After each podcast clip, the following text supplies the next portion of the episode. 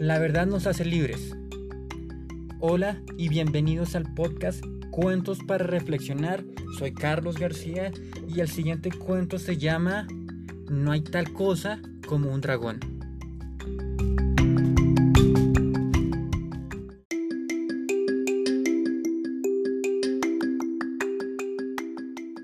Billy Bixby se sorprendió cuando se despertó una mañana y encontró un dragón en su habitación.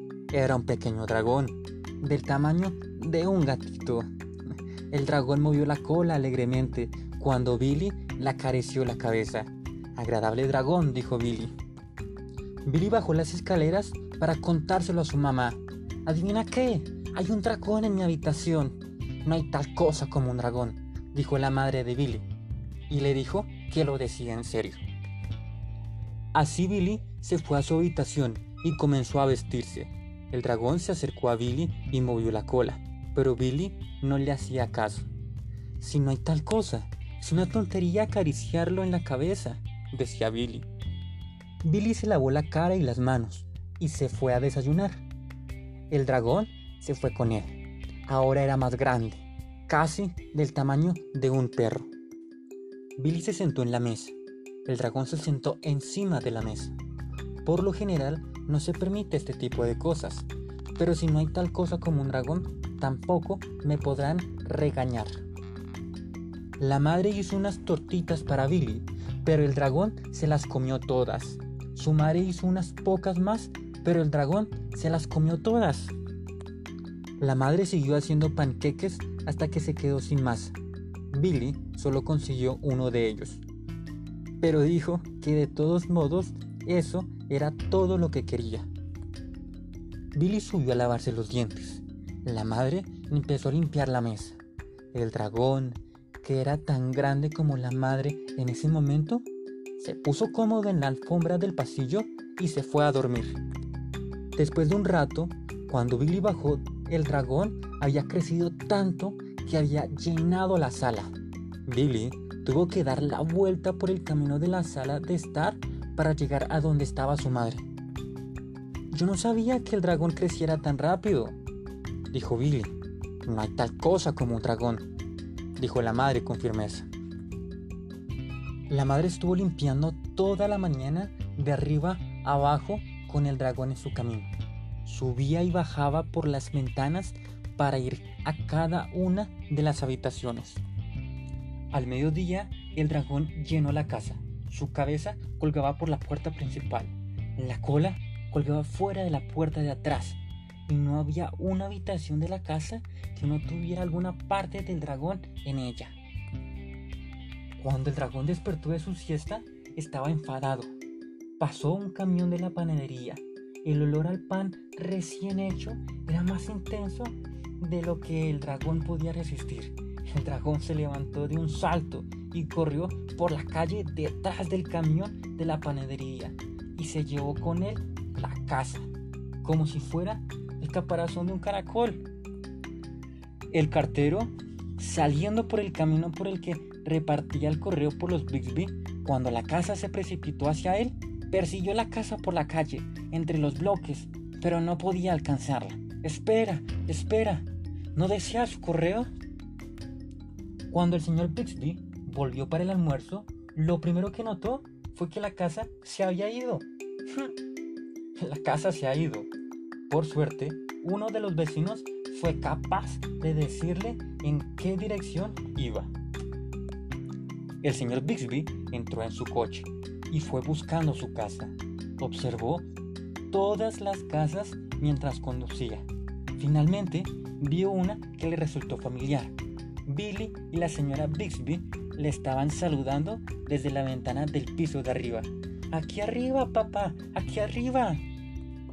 El señor Bixby escaló por la cabeza del dragón y pasó a través de la ventana del piso de arriba. ¿Cómo ha ocurrido esto? preguntó el señor Bixby. Fue el dragón, papá. No hay tal cosa, interrumpió la madre. Pero hay un dragón, insistió Billy. Un dragón muy grande. El dragón miró hacia arriba y sonrió mientras Billy le daba palmaditas en su cabeza. El dragón movía felizmente su cola. Entonces, incluso más rápido de lo que había crecido, el dragón empezó a hacerse más pequeño. Siguió haciéndose más y más pequeño y de nuevo volvió a tener el tamaño de un gato. La madre sostuvo al dragón en su regazo. No me importan los dragones de este tamaño. ¿Por qué tuvo que crecer hasta hacerse tan grande? No estoy seguro, dijo Billy. Pero... Pero yo creo que solo quería hacerse notar. Fin.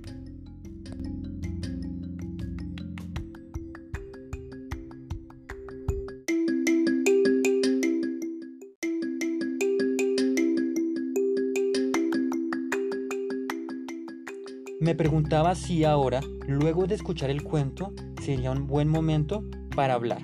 Sí, así como lo escuchas, hablar con tu pareja de eso que dijo la otra vez y que no te gustó, o de ese comportamiento nuevo que apareció y que tampoco te gusta.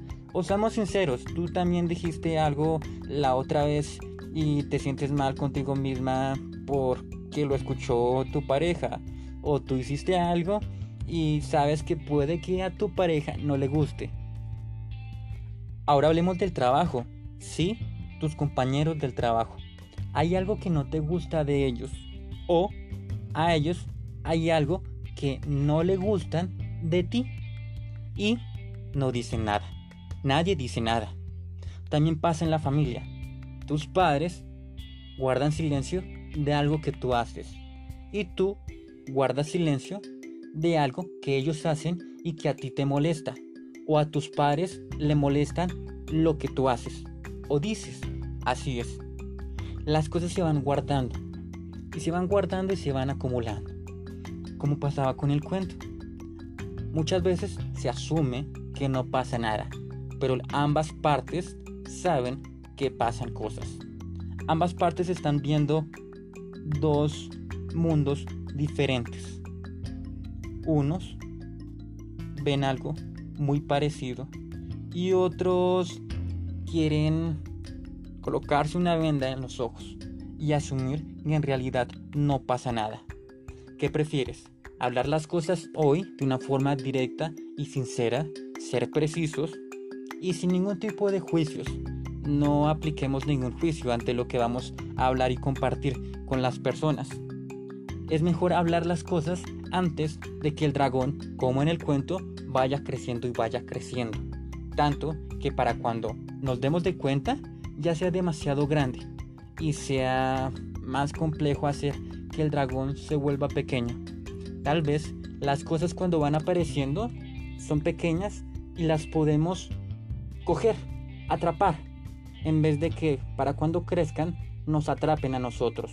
Esta es la invitación. Hablemos con las personas tratemos de ser sinceros desde la medida que podamos hacerlo. Muchas gracias.